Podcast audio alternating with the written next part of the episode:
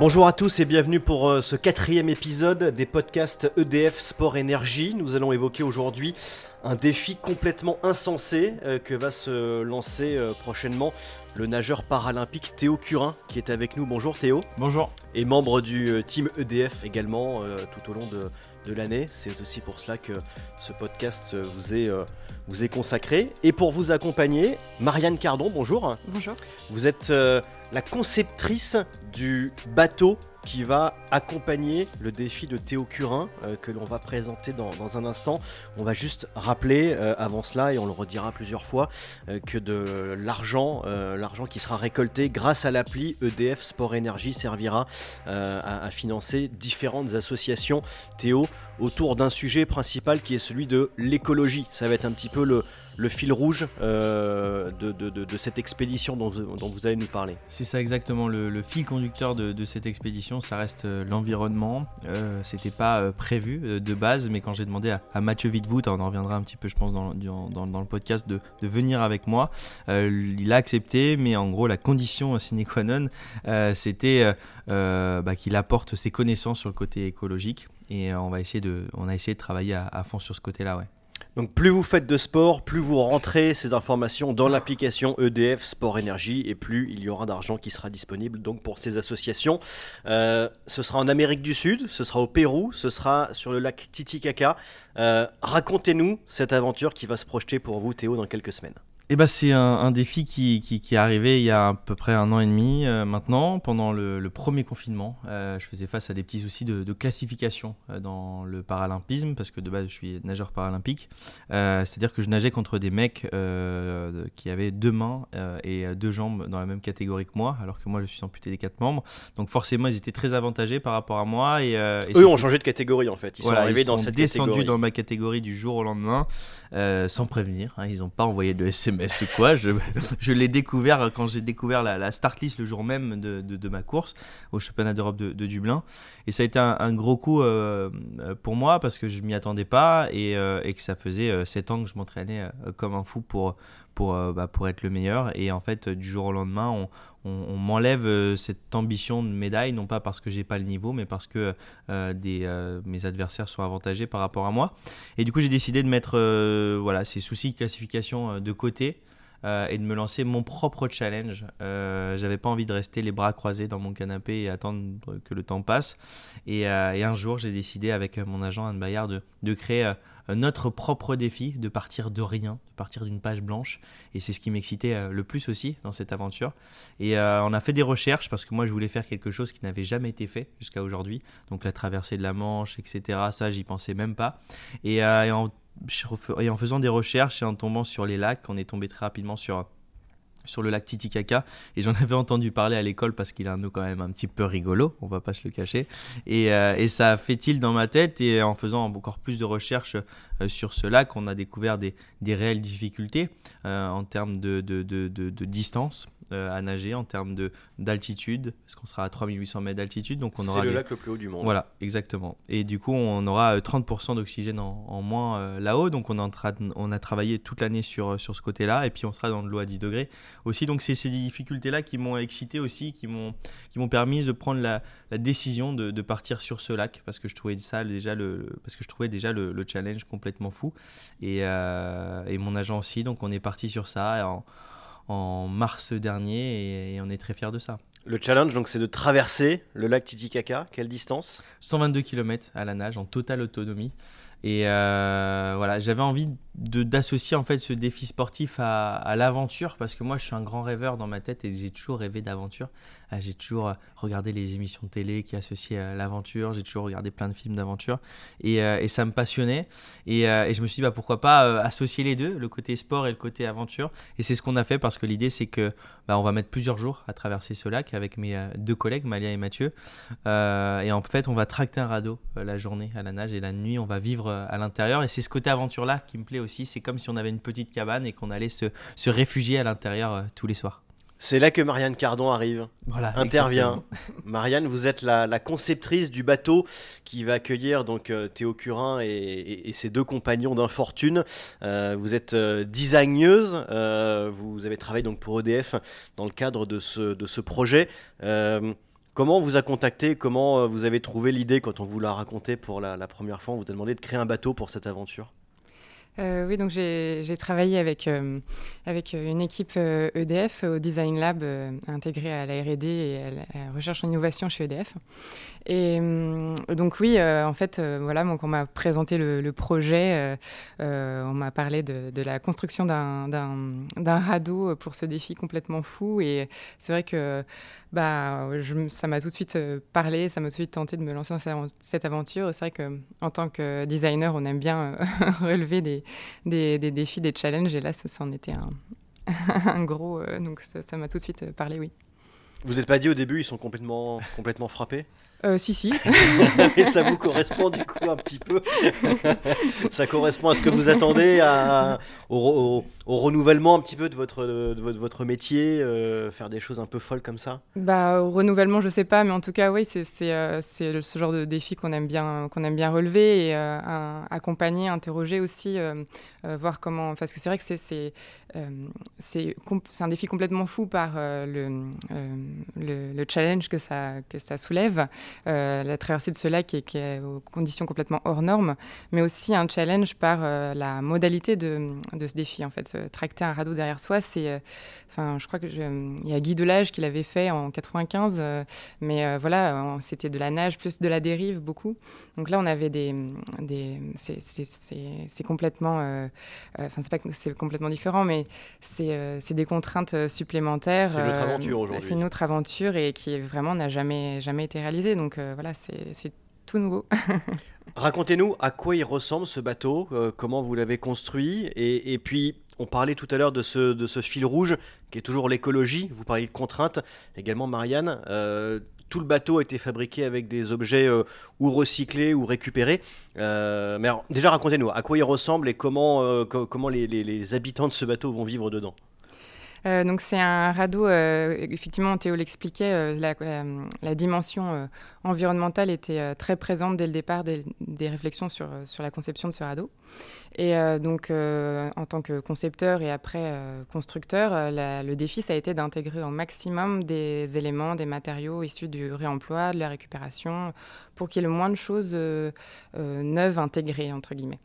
Et donc ça, ça, a dessiné aussi en partie le radeau parce que c'est des, contraintes assez fortes. Et donc, en fait, on, a, on est allé chercher euh, dans le réemploi, dans la récupération, des éléments euh, qui nous meilleur, euh, les meilleures réponses aux contraintes qu'on avait. Donc, par exemple, il faut imaginer un radeau construit sur la base d'un catamaran, de deux flotteurs de catamaran. c'est des flotteurs de Tornado. C'est un, comment dire, un, catamaran olympique assez mythique. Donc, c'est déjà des coques qui sont très bien profilées, très hydrodynamiques et qui correspondait en fait en termes de, volume pour euh, le poids qu'on allait euh, euh, exiger pour ce radeau. Et en fait, ça, c'est des éléments qu'on a récupérés sur un, donc, ce, tornado qui avait déjà été réemployé par une, organisation qui s'appelle Plastic Odyssey, qui en avait déjà construit une embarcation. À partir plus que de la seconde main. voilà, donc en fait, c'est déjà un radeau qui a. C'est sa troisième vie, en fait, déjà. Donc, ça, c'était assez, c'était assez intéressant pour le projet.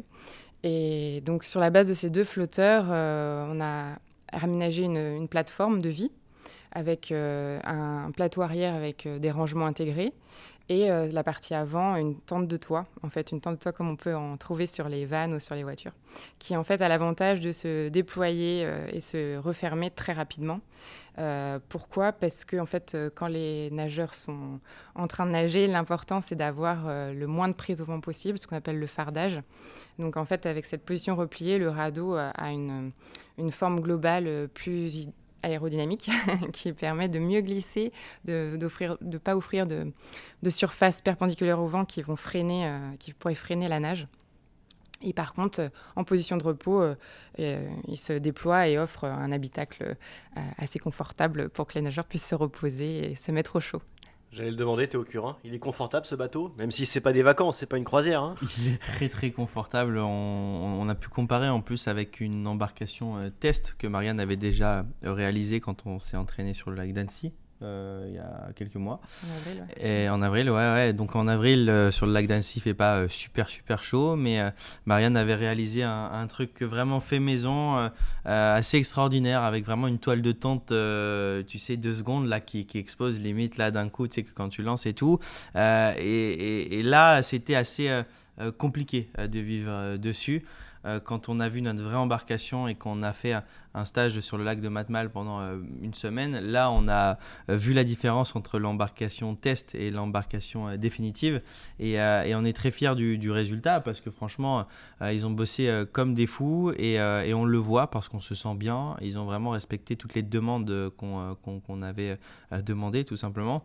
Et, vraiment, on, est bien. Après, euh, on va pas se sentir comme à la maison dans un canapé devant la télé, évidemment, mais en tout cas, on a euh, ce qu'il faut pour euh, survivre, si je peux me permettre l'expression, euh, durant ces 10 jours. Est-ce qu'il y a des craintes entre le- les, tests que vous avez faits dans, un élément naturel en France et les conditions que vous allez retrouver au Pérou, en altitude, sur un lac qui en plus n'a de lac que le nom, parce que c'est très profond, on retrouve quasiment des conditions maritimes. Est-ce que vous avez une petite appréhension par rapport à, cela, au, confort, à la résistance du navire par rapport aux conditions que vous allez découvrir en fait sur place Franchement, évidemment qu'il y a un petit peu de, stress qui commence à s'installer. On est à pratiquement 9 mois euh, du, départ. Ça fait un an et demi qu'on prépare ce, défi. Euh, pour autant, euh, voilà, on a fait tout un tas de, tests avec cette embarcation. On l'a testé sur le lac de Matmal avec des conditions météo assez difficiles en termes de vent. Donc on s'est rendu compte de la difficulté quand le radeau rencontre du vent. Et on espère euh, avoir le moins de vent possible, ou en tout cas euh, qu'il soit entre guillemets favorable avec nous, même, même si quand il est favorable avec nous, eh ben, il faut quand même maîtriser l'embarcation parce qu'il ne faut pas qu'elle aille plus vite que le nageur qui est devant parce que ça peut être dangereux. Donc il y a tout un tas de, choses à prendre en compte et, euh, et évidemment qu'il y a une part d'incertitude aussi parce qu'on va dans un endroit qu'on ne connaît pas, qu'on n'a absolument jamais préparé avec notre embarcation. Mais il y a aussi ce, côté-là qui nous excite. C'est l'aventure. Et, euh, et c'est l'aventure, justement. C'est cette part de doute qui est, euh, qui est importante aussi. Mais euh, voilà, on a travaillé pendant un, un an et demi, on a tous fait un- un- du bon boulot, donc euh, je suis quand même assez confiant euh, de, du matériel et, et de nous. On sent que le côté aventure, ça plaît à Théo, à Théo, mais pour vous, Marianne, qui avait créé ce bateau, le fait de ne pas savoir, enfin de ne pas pouvoir tester l'environnement dans lequel il va être utilisé, c'est c'est compliqué dans la, dans la conception, dans l'appréhension? Euh, oui, oui, bah ça c'est vrai que ça, c'est un vrai challenge. On a dû travailler en fait en se projetant sur les conditions de, de ce lac que euh, moi je j'ai jamais vu euh, pour ma part par exemple. Mais c'est vrai qu'on a on s'est beaucoup appuyé sur donc les, les conditions météo en local. On s'est beaucoup renseigné aussi sur la nature de ce lac. C'est vrai que euh, comme vous disiez, c'est un lac euh, dont les conditions se rapprochent plus des conditions maritimes que lacustres. Enfin, il y a même des phénomènes de marée tellement il est grand. Donc ça, c'est vrai que c'est à prendre en compte. Et le test qu'on a fait à Matmal, c'est ce qui se rapproche le plus finalement de, des conditions locales. Mais on sait très bien que euh, bah, le, vrai, le vrai test, ça sera au lac Titicaca. Et ça, on peut pas le reproduire euh, ici, quoi, chez nous. Donc euh, donc c'est sûr que c'est des dimensions intégrées. Et, et c'est l'aventure aussi côté conception, parce que voilà, on, fait des tests. hein. on a beaucoup travaillé en itération. euh, Comme disait Théo, on, on, comment dire, on a fait euh, des maquettes échelle 1 qu'on a fait tester euh, aux nageurs euh, pour euh, toujours euh, pouvoir améliorer, faire des allers-retours entre la conception et la pratique. Mais, euh, mais voilà, on sait qu'il y a une part d'inconnu. Théo Curin, vous ne partez pas seul. Euh, Racontez-nous qui sera avec vous. Un éco-aventurier et une ancienne nageuse. Vous serez quand même bien entouré. Je suis bien entouré euh, et en plus ils savent nager, donc tant mieux. Vous non, aussi. non, non, non, c'est deux personnes extraordinaires. J'ai eu beaucoup de chance. Euh, j'ai beaucoup de chance de les avoir avec moi et j'ai eu beaucoup de chance qu'ils acceptent le défi que je leur ai euh, lancé. Et euh, donc, Maliam Maliam là, qui est une ancienne, euh, enfin qui est vice-championne olympique euh, à Athènes. Voilà. Et euh, Mathieu Wittwood, qui est un éco-aventurier, donc euh, qui a, fait déjà des expéditions complètement folles. Il a déjà fait le tour du monde à vélo, il a déjà traversé euh, le détroit de Gibraltar à la nage, et puis il travaille dans une start-up qui s'appelle Circulaire, donc il consiste à conseiller des, grandes entreprises à tendre sur du, zéro déchet. Et, justement, en fait, c'est deux personnes ultra différentes, parce qu'on déjà on a une garçon, un, garçon, une fille, une ancienne athlète de haut niveau, un athlète, mais qui a aussi des, responsabilités du côté environnemental. Et, et j'ai trouvé le casting assez original et assez, euh, et assez cool. Et, euh, et, en fait, ça s'est fait par hasard. Amalia, je la connaissais pas plus que ça. On s'était croisés euh, sur divers événements, mais on se parlait pas plus que ça. Et un jour, je l'appelle, elle accepte directement. J'ai trouvé ça complètement fou. Et puis Mathieu, ça s'est fait encore plus par hasard parce qu'on s'est on s'est rencontrés lors d'un déj une fois dans Paris pour préparer une conférence qu'on faisait ensemble. Et quand il s'est présenté et quand il m'a dit tout ça, voilà, je suis éco-aventurier, j'ai fait ci, j'ai fait ça, je travaille dans cette boîte, etc. Je me dis, attends, on va parler de la conférence un petit peu plus tard, j'ai quelque chose à te proposer. Euh, et, il a mis un peu plus de temps à accepter, mais un jour, il m'a rappelé, il m'a dit, ok, je pars avec toi. Et, euh, ça m'a rassuré. Donc, j'ai deux belles personnes qui partent avec moi, mais en plus de ça, il y a, plus d'une dizaine de personnes qui travaillent sur ce projet. Et aujourd'hui, c'est. Euh, c'est ça qui me rend le plus fier en fait. je l'ai dit tout à l'heure, mais de base on part de rien, on part d'une discussion avec mon agent et aujourd'hui il y a le professeur Richalet, donc c'est le professeur qui qui, a inventé son propre test pour voir en fait si les gens sont aptes à aller en altitude ou, non. On a euh, Sébastien Leguirac qui est le chef des médecins euh, de l'INSEP. On a euh, trois coachs avec Stéphane Leca qui dirige tous les, entraînements, donc qui est le, directeur national de l'eau libre. Donc on a que du lourd dans le staff et c'est ce qui me rend le, plus fier aujourd'hui et, et, quand je vois l'équipe qui nous entoure on peut on peut que aller au bout c'est certain parce que c'est une vraie performance sportive hein. c'est une performance sportive associée avec avec de l'inventure donc avec de l'incertitude et, et, ce que j'aime aussi, c'est que toutes les personnes qui nous entourent aujourd'hui sont pratiquement que du milieu du sport du haut niveau. Et en fait, les gens qui euh, se retrouvent dans le sport de haut niveau, enfin, se trouvent dans, toutes les personnes qui se trouvent dans le sport de haut niveau, j'ai l'impression qu'ils laissent jamais dans leur quotidien une place à l'inattendu, au doute, etc. Parce que tout est calculé, tout est fait au millimètre près. Et j'ai l'impression que ça leur fait aussi du bien et que ça leur fait plaisir aussi d'aller dans un milieu qu'ils connaissent pas tout à fait. Stéphane Leca, lui, il a l'habitude que ce soit très carré, que ce soit comme ça, que les conditions elles soient prêtes, etc. Et là, non, euh, il va devoir aussi laisser euh, un petit peu place à, du doute et à, de l'incertitude euh, et, on est tous dans le même bateau, donc je pense que c'est ça aussi qui fait la force de cette expédition. Alors, comme à chaque fois, euh, et c'est le but de l'application EDF Sport Énergie, toutes les personnes qui nous écoutent, plus vous faites de sport, plus ça rapporte des points, plus ces points sont convertis en argent pour, euh, pour une cause. On a notamment, euh, dans les mois passés, fait cela avec, avec les Restos du Cœur, par exemple, ou avec la, la, la, Fédération Handisport. là, cette fois-ci, c'est pas simplement une association ou une fédération, ce sont plusieurs associations sur place en Amérique du Sud, au Pérou, qui vont recevoir de l'argent grâce à ce défi, grâce à EDF, grâce à l'application EDF Sport Énergie. Pour l'instant, vous ne savez pas encore vraiment totalement vers quelles associations, mais toujours ce fil rouge de l'écologie sur place, de l'éco-responsabilité. Exactement, là on est en train d'essayer de, de, de, récolter encore quelques fonds pour pour justement euh, bah, aider euh, les autres.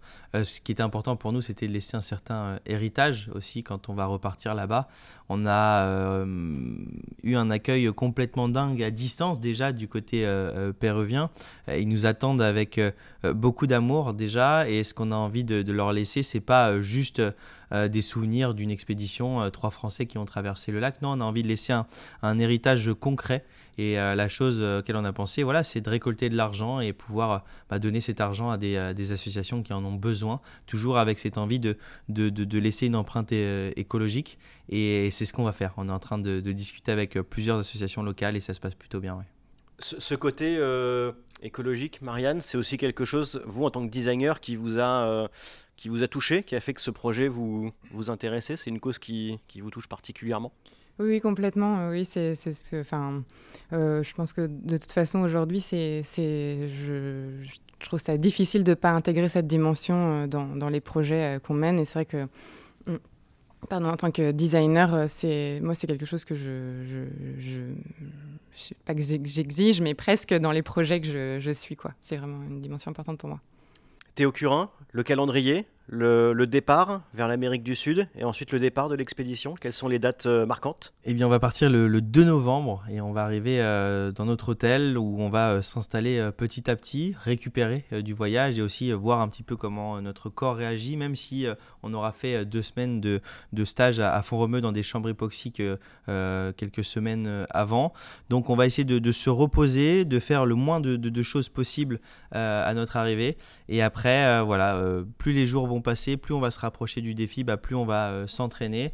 Et euh, normalement, le 10 novembre, on va partir euh, bah, à l'aventure, que tous les trois et ça va être euh, complètement dingue, je pense. Ouais. C'est prévu sur combien de temps la durée, la, traversée normalement? On s'est dit 10 euh, jours. 10 euh, jours si on arrive à faire à peu près 12 bornes en moyenne par jour. Après, on a vu sur le, le, stage de Matmal que des fois on avait la capacité de nager 15 bornes, mais des fois où aussi on a la capacité de nager que 2 bornes par jour, alors qu'on tractait le radeau à 3, comme les conditions météo étaient assez horribles.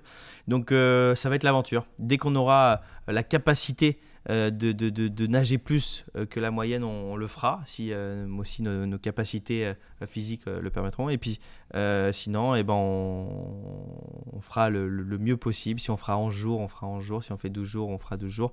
Mais le top du top, ça serait 10 jours comme ça. On rentre vite chez nous et, et c'est fait parce que là, ça commence de plus en plus à me faire flipper. EDF sera évidemment à vos côtés, est à vos côtés, et puis tous les Français qui ont cette application, l'application EDF Sport Énergie, qui vous soutiennent en faisant du sport faire du sport avec l'application EDF Sport Énergie participe et bien justement à cette belle action et cette belle aventure. Merci beaucoup Théo Curin, merci. beaucoup Marianne. Merci à vous. Bonne aventure à tous et puis à très bientôt pour un, un nouveau podcast EDF Sport Énergie.